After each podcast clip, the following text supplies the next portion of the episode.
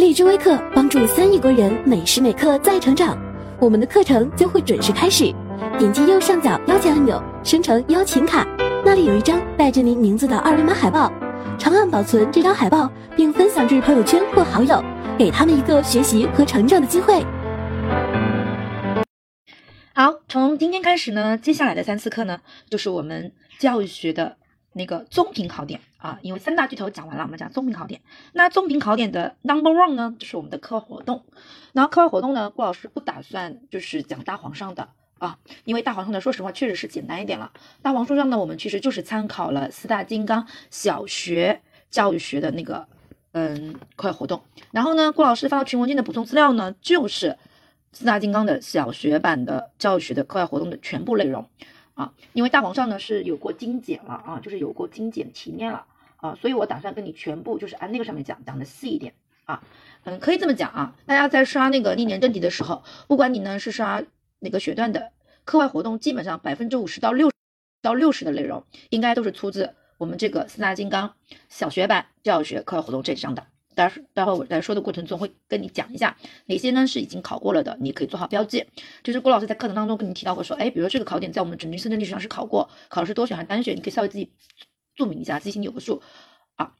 好，那我们就现在开始吧。啊，现在开始吧。哦，对了，这么跟大家说一下，就是为什么让大家四大金刚，呃，四本就是小学和中学都买呢？就是因为比如说像课外活动这个章节内容，只有在我们小学的教育学上有，中学的是没有的啊。所以大家把那个四本书，如果说嗯可以的话，最好买齐啊，最好买了，是可以帮助你更好的去看的啊。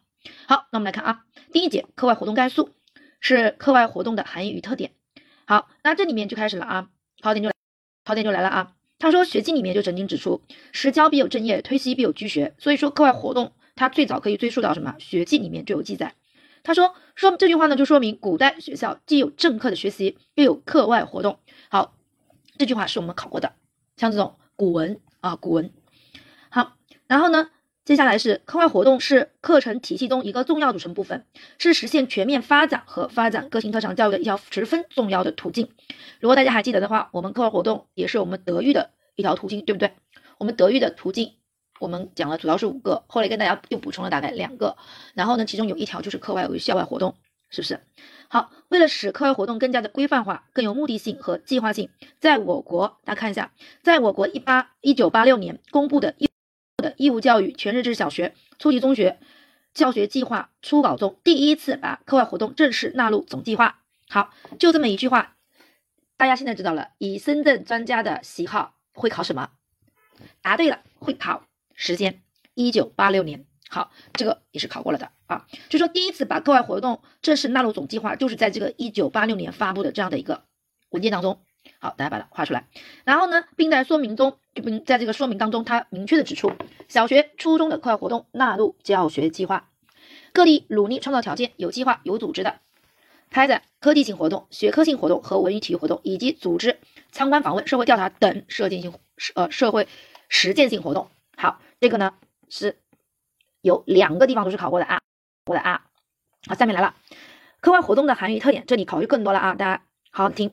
课外活动的定义是什么呢？它是指的是学校在课堂教学任务以外，好，这三个画出来，有目的、有计划、有组织的对学生进行多种多样的教学活教育活动。好，可以这么讲。课堂教学和我们的课外活动一个非常重要的一个相似的地方，就在于他们都是有目的、有计划、有组织的对学生施加影响的，这点注意一下啊。就说课外活动和课堂教学肯定有很本质的区别，但他们呢也有相似相同的点，就是这个有目的、有计划、有组织。好，它是学生课余生活的良好形式，这个就是考过的。就问你单选题，什么是学生课余生活的良好形式？好，然后这里面下面也考了啊。这里的课外教学，哦，这里的课堂教学，既包既包括了课程计划中记录总课时的必修课和选修课。好，所以说得出一个结论：课外活动不包括选修课。课外活动不包括选修课，选修课是属于什么？课堂教学里面的。好，然后呢，我们还会提到自习课其实也不属于什么课外活动之列。所以大家注意一下，选修课、自习课都不属于课外活动。对吧？一个是课外活动不包括选修课，一个是实习课也不属于课外活动之列，所以这两个注意一下。好，然后呢，通常讲的啊，课外活动仅指校内的活动，但实际上呢，活动场所在校内或校外仅是空间场所的不同，对不对？并不能反映课外活动的内涵。说白了就是课内课外，就是校内还是校外，这是一个课外活动的，这是课外活动概念的一个非本质特征，对不对？好，那本章所说的课课外活动不限于校内活动，只要是凡是有学校在课外组织的活动，都属于我们说的课外活动。好，下面是课外活动特点，大家注意一下啊。课外活动特点，其实呢，我们这个书上呢，主要给到的是自愿、选择性、灵活、多样性、自主性这三大特点。那实际上它这个版本也会比较多，有的版本里面还会有实践性啊，还会有实践性啊，还会有趣味性等等啊，像这种说法都是有的，所以大家要稍微注意一下。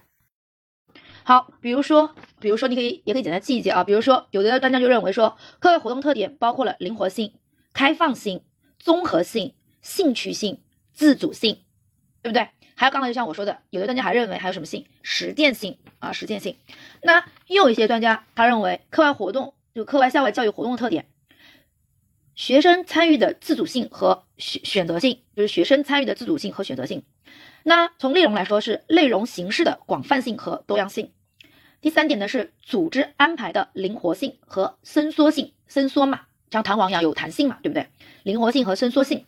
四、活动的开放性和实践性；五、成绩考核的娱乐性和竞赛性。好，这个也是课外活动的特动的特点，就是不同的专家可能就是有的特点会更加多一点啊，有的特点可能就是比较主要抓它主要特征，对不对？啊，好像我们这个书上呢，就主要说这三个，我们先先把这三个来看一下啊。第一个呢，就是我们的自愿选择性。说实话，选择性跟自愿肯定是有关系的，自愿选择，对不对？不强迫，所以呢。从反义词的角度来说，也就是不强迫、不强制。所以你看啊，他说了，他说课外活动基本上是个别化、个性化，这和课堂教学的标准化、同步化相比是一个显著不同。注意一下，课堂教教学一般是标准化、同步化，而我们的课外活动是个别化和个性化的，对不对？好，他说教师可以向学生介绍各种课外活动，诱发学生的动机，给予指导，但参加与否不具有强制性，或者是不具有强迫性，就是你参不参加某项课。某项课外活动，老师不能够强迫学生，对不对？要按照学生的意愿。那一般来说的话呢，学生呢，他选择相应的课外活动，我们书上也说到了，它能比较充分的照顾到学生的兴趣和爱好，有利于发展学生的爱好特长，符合学生的需要和特点，使学生具有参加活动积极性。我的认为就是这个呢，课外活动的选择是自愿的，往往学生会根据自己的兴趣爱好，以他自己的一些特长、特点和需求来选择。在这个选择的过程当中呢，教师可以给予一定的介绍和指导。但是呢，具体参加与否要学生自己做决定，老师不能够强迫和强制。所以从反义词的理解就是不强迫、不强制，就是一个自愿选择。那选择那就是根据自己的特长、爱好等等来选择。好，这是自愿选择性啊。第二个呢是课外活动内容和形式的多灵活多样性、灵活性、多样性、多样性、灵活多样性。好，大家看一下啊，这里面提到了也是来把课外活动跟课堂教学进行了一个区分和对比。他说，课堂教学呢是根据课程的计划。啊，课程计划、课程标准（括弧教学大纲）这个过，我们在前面讲教学的时候，我们也提到过，课程标准和个教学大纲其实是一回事，只是一个陈用名，对不对？好，然后教科书和课程表来进行的。好，所以呢，有它会呢，课堂教学呢就会有相对的内容和形式，就相对稳定的内容和形式。好，那课外活动则不同，也就是说，课外活动和我们的课堂教学是完全不一样的啊，是不同的。它呢，课外活动是不拘一格、灵活而生动的。好，大家看一下后面这句话。这句话呢，在我们深圳历史上是考过类似的，是考过类似的表述的。好，深圳这道题是这么说的啊，他说有人说应当把课外活动列入教学计划和大纲，不然呢会杂乱无章，一盘散沙。那这样的一种观点，主要就是违背了课外活动的什么原则？就是说有人说应该把我们的课外活动列入教育计划和大纲，其实这这个题目是有出处的。你看，我们出处就在这边。他说了呀，课外活动的内容其实呢不受课外课程计划和课程标准的限制，对吧？就不受课程计划、课程标准的限制。它的内容的广度、深度以及学习进度的速度是以参加者的愿望、爱好、特长和接受水平来确定的。所以呢，它就不受我们这种，嗯，班级教学这种组织形式的这种限制。它既然不受限制，那它就是什么？非常灵活的啊，就不会被框框条条给什么固定住，对不对？啊，所以这道题就应该是选灵活性啊，灵活性啊，因为有人认为说要把它逆。把它列入到我们的教学计划和大纲，而我们的这个书上的出处就说了，课外活动它的内容不应该受到课程计划和课程标准，也就是课程大纲的呃教学大纲的这样的一个限制，对不对？好，所以出处在这个地方啊，大家在刷题的时候注意一下。好，然后呢，第三个呢，就是我们提到的一个学生在课外活动组织上的一个什么性啊？自主性啊，自主性。好，那他说了，在课堂教学中，学生必须接受学校行政决定被编入一定班级，具有一定的强强制性。也就是说，课堂教学它是具有一定的什么强制性的。好，那与课堂教学相比的话呢，那学生在课外活动中就具有更大的自主性了。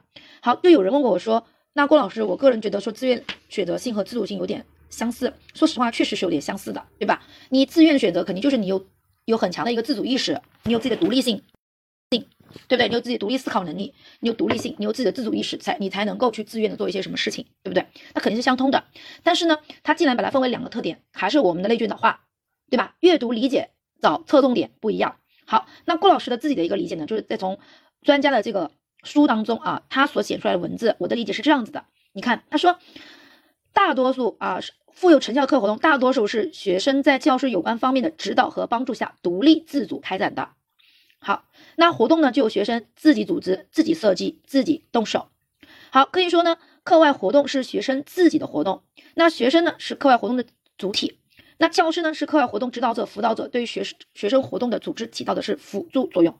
好，那我的理解是什么？因为前面讲到了自愿，它是跟是跟选择搭配的，就是自愿选择性。啊，自愿选择性就是你自己根据自己的特点、特长等等去选择你所喜欢的课外活动，在这个过程当中，老师呢是不可以强迫你或者强制你的，对不对？所以它更多的是强迫跟自愿这样一组的。我觉得它是侧重点在于这个，就不强迫、不强制的啊，强调你的自愿啊，自愿。而这个自主呢，我的理解是更强调学生的自己的独立性，就你看。自己组织、自己设计、自己动手，独立自主展开。那独立自主呢？它是跟哪个是相对的呢？我觉得就是教师的指导啊。你比如说，如果这个学生他不独立的话是什么？那他就是依赖于什么？教师的指导，他就是不独立的。那独立自立自主的话呢？也就是说，在这个过程当中，教师的指导不是说没有用，肯定有用，对不对？那教师的指导可能占的比重没有那么强，明白我意思吗？我是这么理解的啊，我就是这么理解的，就相当于说自主性，它跟那个教师的指导它是相对应的啊，所以你看表述中也提到了，教师是活动的指导者、辅导者，对学生活动起到辅助作用。所以独立，那因为这个独立相反是不独立，那不独立什么意思？就依赖，依赖谁？依赖教师。